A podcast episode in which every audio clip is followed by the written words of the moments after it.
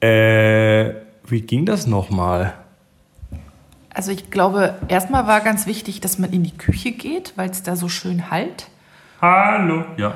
Und sich da an den Küchentisch setzt. Das, soweit erinnere ich mich noch. wir sind, wir sind äh, verlorene Kinder. Aber jetzt sind wir wieder da. Neue Folge Abzug FM. Wir beraten, beraten ich komme noch mal rein. Neue Folge Abzug FM. Wir fangen, wir fangen mal wieder an am Küchentisch hier über die Dinge zu reden, die uns bewegen. Und weil das so lange her ist, dass wir das letzte Mal aufgenommen haben, wird ein ziemlich großer eine ziemlich große Zeitspanne abgedeckt. Also versprich nicht zu viel. Bear with us sozusagen. Also Moment. Äh, Wo fangen wir denn an? Wir fangen mal an. Jetzt ist es Herbst und unsere Tomaten sind nicht mehr. Genau, wir fangen. Unsere Tomaten sind nicht mehr. Das heißt, die Pflanze steht noch. Ich muss sie ausreißen, weil das Wetter ist einfach zu miserabel, um in den Garten zu gehen und zu arbeiten. Ich faule Socke. Wir haben, dürfen wir sagen, von wem? Also wir, wir sagen mal so, wir haben von einem sehr lieben Menschen aus dem Happy Shooting und Chaos-Umfeld ähm, Anfang des Jahres Tomatensamen zugeschickt bekommen. Der liebe Aha. Mensch weiß, wer er ist. Er fühle sich herzlich gegrüßt. Ähm, wir haben es dann tatsächlich irgendwie geschafft, ein paar von diesen Pflänzchen durchzubringen. Ein paar sind auch du, das paar war, noch eingegangen. Das war das erste Mal, dass wir selber Tomaten aus Samen gezogen haben und da muss man lernen. Und äh, das hat dann irgendwie doch geklappt und jetzt wissen wir total viel mehr. Und äh, diese Tomaten, ich habe ja, also ich, ich habe eine völlig neue Appreciation für selbstgezogene Tomaten. Diese Sorte, die ist überhaupt nicht supermarkttauglich. Die äh, ist, ist die, die, die, ist nicht hübsch. Also die, die, die ist nicht hübsch, die, sind, die Tomaten sind massiv groß, also da kann eine Tomate auch gerne mal fast einen Pfund wiegen. Also und, und, die, und, die, und die sind dann auch gleich so anfällig für Ditchen und so, ne, dass man da irgendwie... Und, und, und die haben so, die haben so richtige Nähte und also die sehen aus wie eine unschöne Ochsenherz. Also Ochsenherz sagt, glaube ja. ich, den meisten, das ist eine Fleischtomate. So sehen die auch auf den ersten Blick aus. Aber dann kriegen die diese Nähte und sie platzen gerne auf und sie sehen nie perfekt rund und rot aus. Und dann tut man die sich auf den Teller in einen Salat oder macht sich ein Caprese oder sonst was, so Tomate Mozzarella.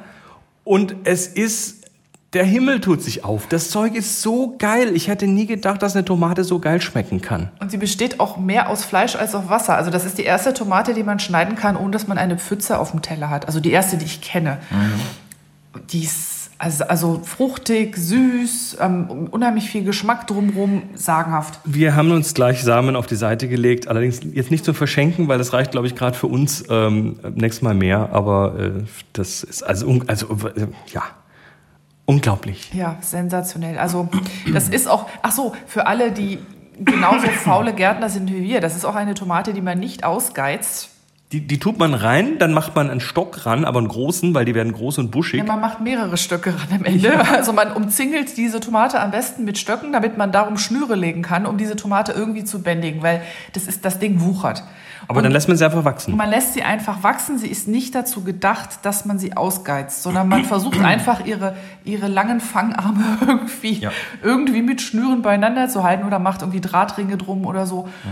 Und dann wachsen daran wirklich die monströsesten Trümmertomaten dieser Welt.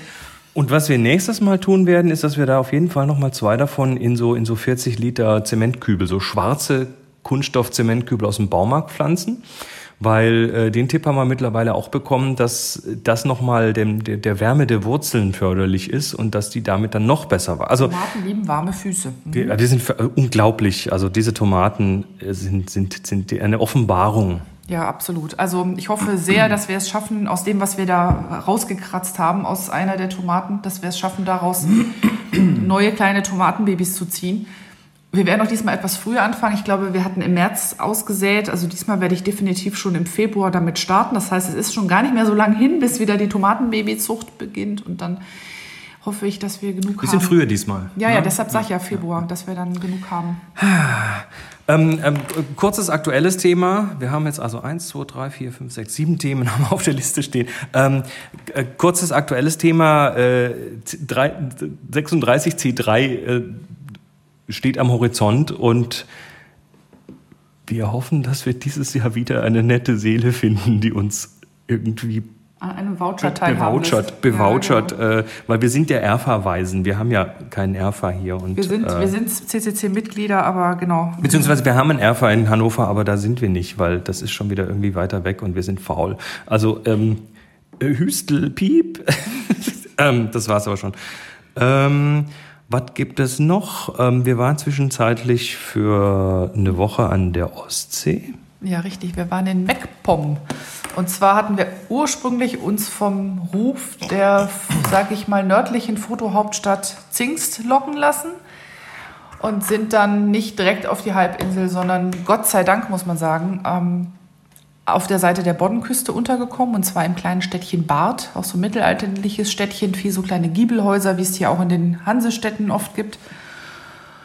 Wir waren dort in einem Airbnb im alten Kino Bad. Höchste Empfehlung, Absolut. wunderschön. Das ist eine, eine Insel der Glückseligkeit mitten in Bad mit einem Riesengarten und einem schönen, äh, ja, schönen modern eingerichteten äh, kleinen Apartment, wo wir dann eine Woche lang gewohnt haben. Holzboden, Wohnküche, sehr bequeme Betten, tolles Bad. Das ist von, von einem Architekten gebaut, das Ganze. Das mhm. merkt man dann auch. Genau, und da sind wir dann, dann von dort aus, sind wir ein bisschen ausgeschwärmt ins Umland, natürlich auch nach Zingst, weil muss man ja. Bisschen touristisch, ne? Ja, ein bisschen arg touristisch. Wir waren ja jetzt schon, das war ja jetzt schon Nebensaison, also in Anführungszeichen nur noch Kranichsaison. Ja. Und trotzdem hatten wir das Gefühl, dass man da komplett überrannt wird. Ich mag mir das gar nicht ausmalen, wie das in der Hochsaison ist. Klar ist die Ostsee, also dann, wenn man dann auf der Halbinsel ist, hat man natürlich nicht nur Boddenküste, sondern zur anderen Seite hin auch Ostsee. Die ist natürlich wunderschön, wie Ostsee überall ist. Aber wenn, wenn man halt überrannt wird von, von Touris, ja. ist es natürlich nur so, nur, nur so nur so gerade schön. Ich, ich kann es aber verstehen, wenn, wenn dann Leute trotzdem vom, vom Zingster Fotofestival schwärmen, weil ich äh, kann mir schon vorstellen, wenn die Invasion der Fotografinnen und Fotografen da einbricht, dann bist du ja unter dir. Und äh, da hast du natürlich noch drumherum ganz andere Erlebnisse. Ja, und es ist ja auch durchaus fotogen dort. Das, das, das ist schön da. Das ist echt eine sehr schöne Ecke. Uns war es dann nur am Ende etwas zu voll.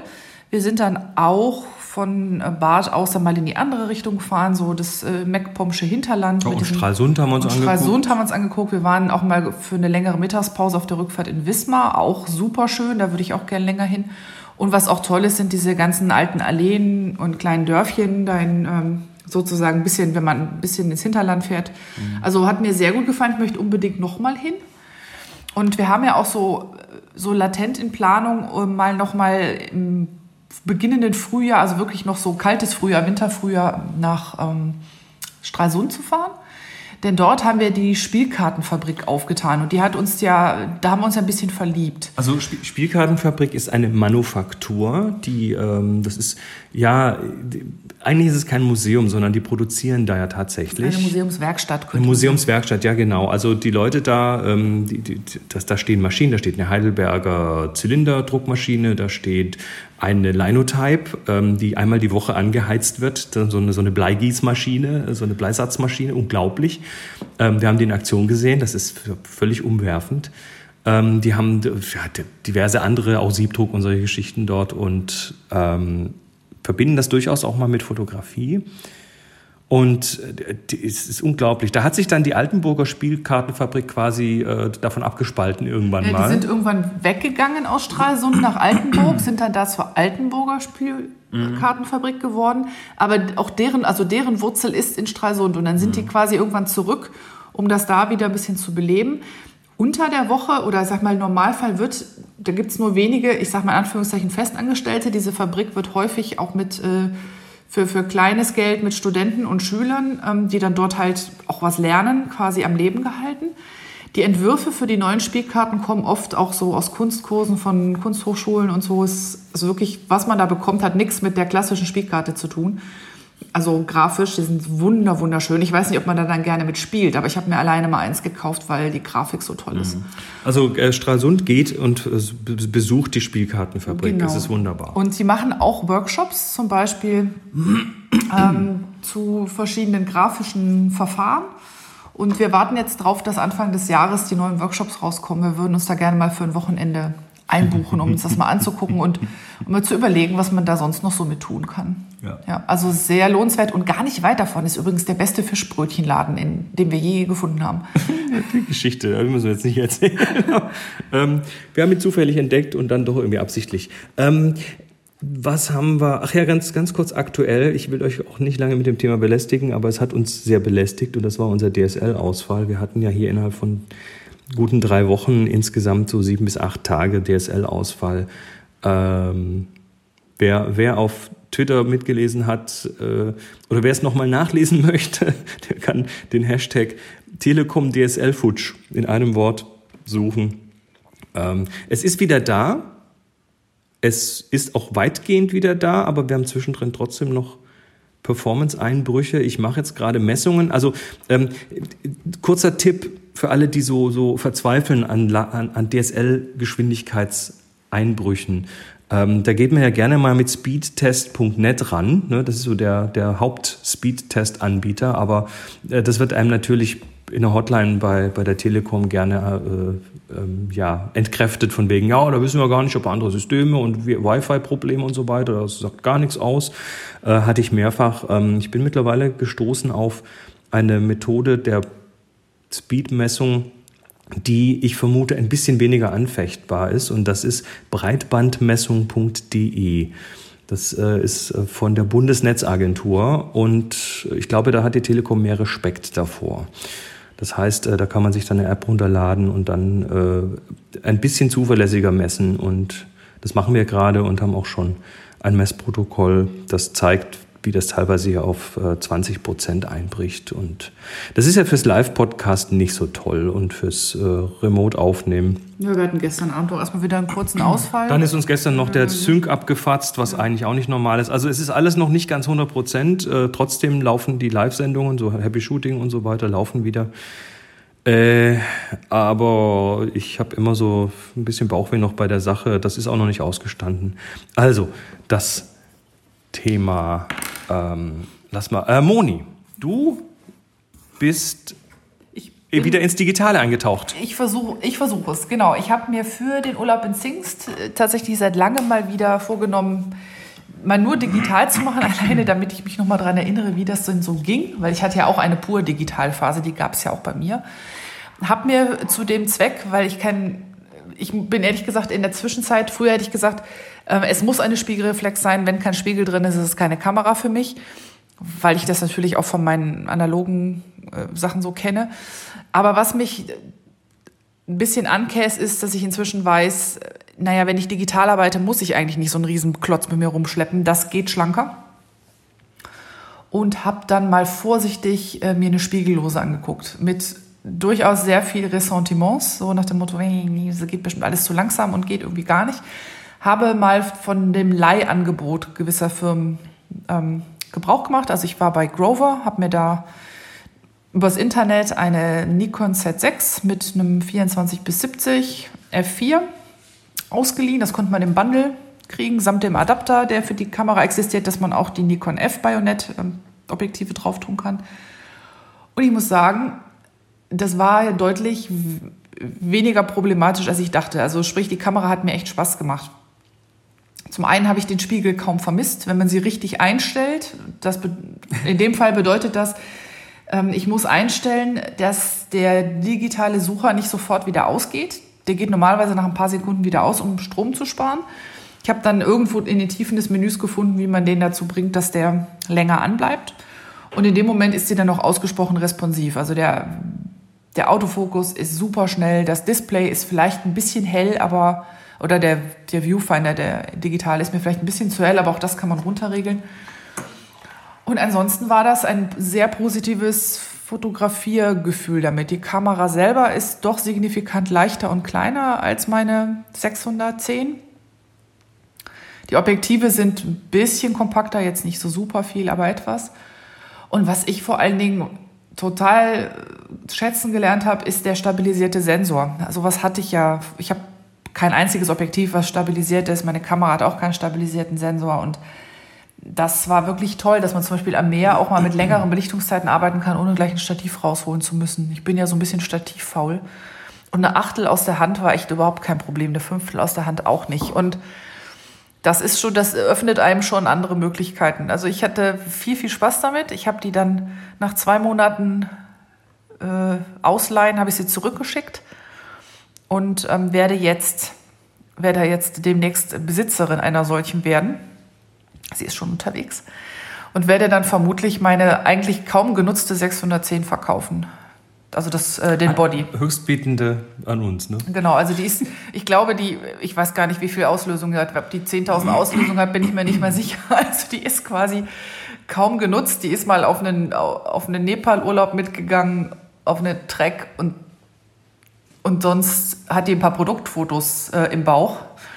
Aber das ist es dann auch schon fast. Mhm. Also da werde ich, äh, die werde ich ziemlich sicher verticken. Die Objektive, die dazugehören, kann ich ja in der Z6 benutzen. Werde ich erstmal behalten. Aber es ist jetzt mal eine gute Option, auch mal wieder eine Reise zu machen ohne kiloweise Fotogepäck. Also wenn ich, wenn ich analog unterwegs bin, dann ist typischerweise mein Fotokoffer 16 Kilo und mehr schwer. Und der soll ja eigentlich ins Handgepäck. Also ich habe jedes Mal, stehe ich Ängste aus, ob das das Ding schafft oder ob ich es einchecken muss. Und so ist das jetzt natürlich mit, mit so einer spiegellosen, kann man da mal mit relativ kleinem Gepäck losgehen. Das ist auch mal nett. Was aber nicht heißt, dass ich äh, analog jemals untreu werden kann. Also es geht gar nicht. Also ich würde meine Pentax 67 ja im Leben niemals, äh, niemals, niemals, niemals nicht äh, weggeben. Mhm. Aber es ist zumindest mal wieder, mal wieder eine Option. Ich muss schon sagen, es fällt mir so ein bisschen schwer, dass so ein digitales Foto so gefühlt noch nichts ist. Du musst da mehr dran arbeiten hinterher, ne? Ja, genau. Also ich treffe ja normalerweise schon sehr viele Entscheidungen, wenn ich äh, vorher, wenn ich mit analog arbeite. Das heißt, das Foto kommt ja fast schon fertig raus, wenn ich das durch den Kakao gezogen habe, äh, durch den Entwickler meine ich.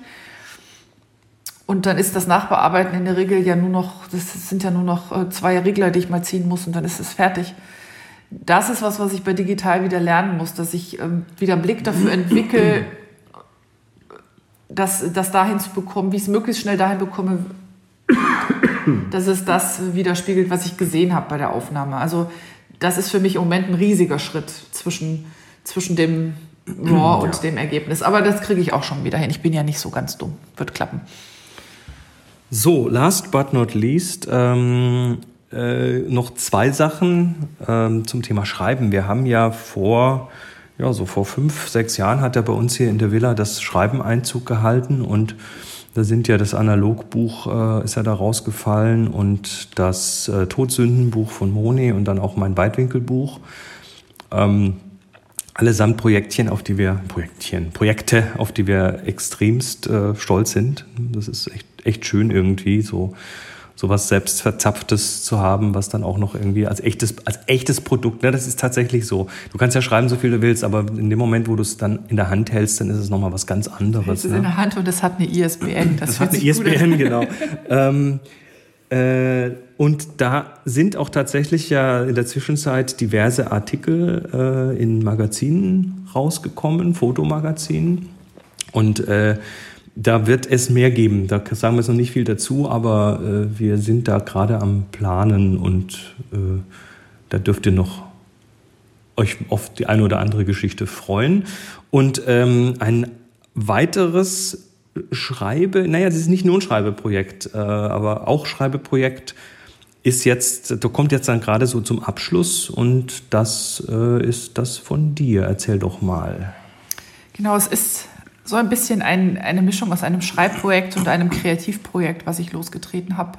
Und nicht nur ein Kreativprojekt, wo du kreativ bist, sondern wo du anderen auch hilfst, kreativ zu sein. Genau, also ich arbeite ja schon seit längerer Zeit viel mit Planern, um sowohl mein, ich sag mal, weniger mein dienstliches Leben als so mein Privatleben und, mein, und meine diversen Spaßprojekte zu organisieren. Und ich habe festgestellt, dass mir das total viel bringt, mir zum Teil halt Sachen zu planen, zum Teil auch zu dokumentieren und halt immer auch ein Notizbuch für Gedanken, die ich habe, ähm, immer dabei zu haben. Also ich schreibe dann durchaus mal auch in so, in so eine Tagesspalte von meinem Planer rein, dass ich irgendwie ein gutes Zitat gefunden habe, wenn mir ein Gedanke durch den Kopf schoss, für ein Buch vielleicht oder so.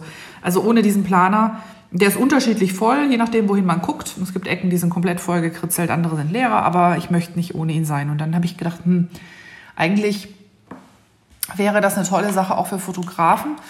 Vor allen Dingen, wenn man den Planer dann konkret mit Aufgaben anreichert, die einen auch so ein bisschen dazu triezen, den regelmäßig zu benutzen und diese ganzen Benefits, die man hat, wenn man mit so einem Tool arbeitet, dann halt auch wirklich greifbar zu machen.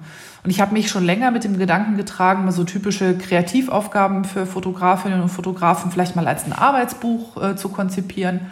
Und dann habe ich mir überlegt, naja, viel, viel schöner ist, wenn man da eigentlich so ein bisschen den Faktor Zeit mit reinnimmt, also wirklich konkret ähm, solche Aufgaben im Jahr verortet. Da, und da, da, ist dann der, der Leser, die Leserin oder Nutzerin von dem äh, Gerät quasi äh, gezwungen, so ein bisschen. Ne? So, so, ein bisschen der Schritt in einen Arsch. Ne? Ja, ganz genau. Ich weiß ja sehr an mir selber, wie wichtig der ist. Also du sagtest du gestern, ohne die letzte Minute ginge gar nichts. Mhm. Also der, der virtuelle Schubser, der Knuff in den Allerwertesten, der ist ja doch mitunter sehr hilfreich. So, und jetzt habe ich daraus zusammen mit äh, dem Ver Verlag meines Vertrauens, das ist der D-Punkt Verlag, das ist der D-Punkt Verlag, ähm, tatsächlich einen Fotoplaner entwickelt, der also zum einen diese klassische äh, Planerarchitektur hat, ähm, Jahresübersicht, Monatsübersicht und jeweils eine Woche auf zwei Seiten. Und dazwischen befinden sich äh, Aufgaben für die Monate. Also bekommt jeden, man bekommt jeden Monat eine Aufgabe, sich mit Fotografie oder kreativen Konzepten allgemein zu beschäftigen. Und ähm, diese Aufgabe dann am besten während des Monats zu erledigen und auch zu dokumentieren. Dokumentieren heißt dann äh, richtig mit der, mit der Hand zu schreiben. Genau, Notizen zu machen, wie man die Aufgabe lösen oder angehen möchte. Dann natürlich auf der Basis dieser Notizen, der Ideen, die man hat, Fotos zu machen. Und die besten Fotos kann man auch einkleben in den Planer. Und das Ganze setzt auch noch auf auf eine eigene Zielplanung, die man Anfang des Jahres macht. Also wo möchte ich eigentlich dieses Jahr mit meiner Fotografie hin? Was ist das große Ziel? Das, das ist interessant, weil das machten ja eigentlich die wenigsten. Das habe ich auch selten, dass ich so, so mir von vornherein ein Ziel stecke. Aber das ist natürlich, mit dem Ziel läufst du natürlich viel, viel, viel geradliniger durch die Gegend. Ne? Ja, du findest deinen Weg einfach besser, wenn du weißt, wo du hin willst. Ja. Und das hilft, hilft so ein bisschen, sich selber darüber im Klaren zu werden, was sind eigentlich meine, meine Träume. Ne? Die, können sehr, die können sehr banal sein. Ähm, ich möchte viel mehr, weiß ich nicht, Streetfotografie machen mhm. und möchte häufiger losgehen und ich möchte direkt an meinen Bildern arbeiten und die nicht alle erstmal auf der Festplatte vergammeln lassen. Also das kann sehr konkret sein, aber vielleicht steht auch hinter, ich möchte mein erstes Buchprojekt angehen oder ich möchte in zwei Jahren eine Ausstellung machen. Und was muss ich denn eigentlich für Schritte gehen, damit ich diesem Ziel näher komme? Und diese Ziele kann man sich am Anfang einmal für sich quasi mhm. überlegen. Es, es, kann, kann es, kann, auch ein ganz einfaches Ziel sein. Zum Beispiel, ich möchte besser verstehen, wie Schwarz-Weiß-Fotografie funktioniert. Zum Beispiel. Ne? Zum Beispiel. Also das, das kann von sehr konkret bis äh, Think Big. Ich, ich will nur, dass, ich, dass jetzt niemand denkt, wenn er das Buch äh, sich besorgt, dann müsste er hinterher eine Ausstellung machen. Ne? Nein, nein, muss, muss man gar nicht. Und die Aufgaben, die es dann jeden Monat gibt, die sollen einen so ein bisschen anhalten, halt konkret an der Fotografie zu üben. Und sich auch mal so links und rechts so umzugucken, was es sonst noch so an Inspirationen gibt, die man haben könnte. Mhm.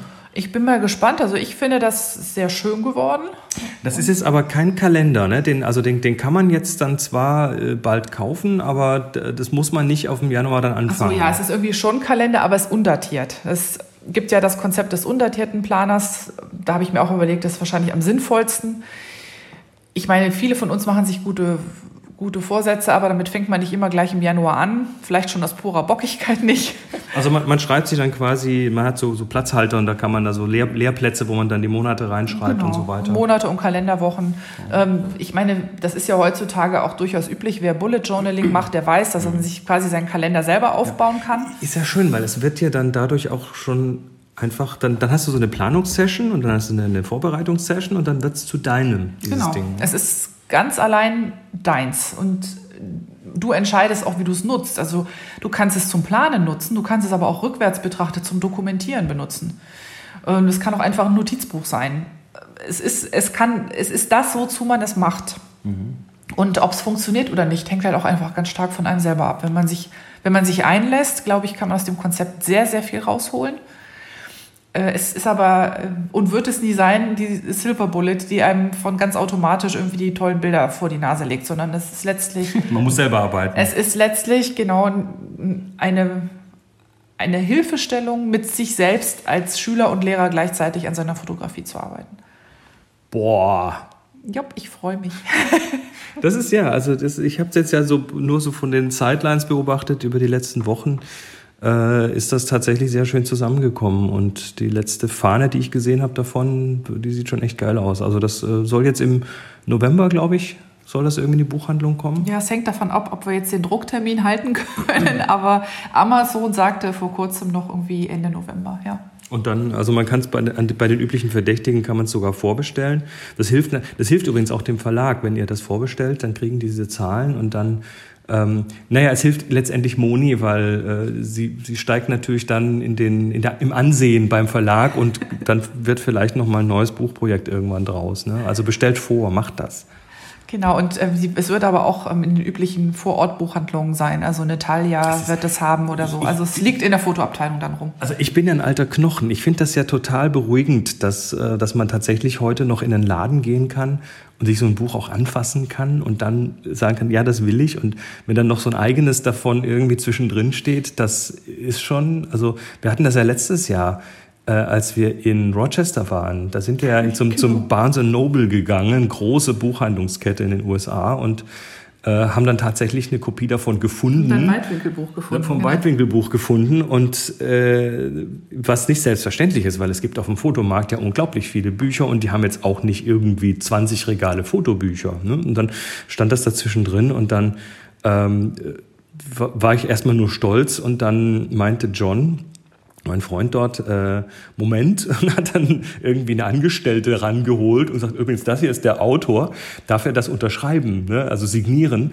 weil das haben die tatsächlich, dass du, dass du, wenn du als Autor in der Buchhandlung dein Buch entdeckst, dann sagt Barnes Noble, na klar, schreib da dein K. Otto rein. Und dann kleben die vorne so ein Schildchen drauf. Kleben die da vorne auf das Buch noch so ein Kleber drauf, Signed Copy, mhm. damit dann, äh, also das fand ich irgendwie eine super schöne Sache. Und dann habe ich ganz stolz mein Buch signiert und wieder zurück ins Regal gestellt. Und das war so, das war, oh, das made war, your day, ne? das war, das made my, made my month. genau. Ah. Ja, und so ein Planer ist ja auch was, was man ganz schlecht als Kindle-Version genießen kann. Also man sollte es wirklich. Es sei denn, man möchte sich mit, mit Wachsmalkreide auf sein Kindle draufschreiben. genau. Ich würde doch dazu raten, es, oder Edding. es haptisch anzuschaffen. Edding permanent. Mit sich rumzutragen oder zu Hause liegen zu haben und viel reinzukritzeln, viel reinzukleben, nee, so Sachen dran zu heften. Also das ist ein Arbeitsbuch und wenn das am Ende des Jahres komplett zerfleddert aussieht, dann bin ich unheimlich glücklich. Dann ist es richtig. Genau. Eselsohren, zerfleddert, reingeschrieben, durchgestrichen, neu geschrieben äh, drüber geklebt, keine ja. Ahnung was. Genau. Ist nicht zum schönen Aussehen gedacht. Ihr dürft da sogar Bilder einkleben. ja, bitte. Ja, da gibt es da gibt's vorgesehene Plätze dafür. Also, ähm, das war es mal wieder aus der Viewfinder Villa. Wir äh, beenden hiermit auch unser Sonntagmorgen-Frühstück und gucken mal, was der Tag sonst noch so bringt. Ich habe heute noch ein bisschen Arbeit. Ja, ich habe äh, eine kleine Sache, die ich noch arbeiten muss. Ansonsten werde ich mich an die Nähmaschine setzen und versuchen, mein Jackenprojekt zu Ende zu bringen. Oder zumindest fast zu Ende. Moni bastelt einen Parker. Ich bin gespannt. Ja, ich auch. Ich weiß noch nicht, ob ich ihn hinterher zeigen werde. Das hängt davon ab, ob er was geworden ist. Aber zumindest bastel ich jetzt erstmal. Bis dann, macht's gut. Tschö. Tschüss zusammen.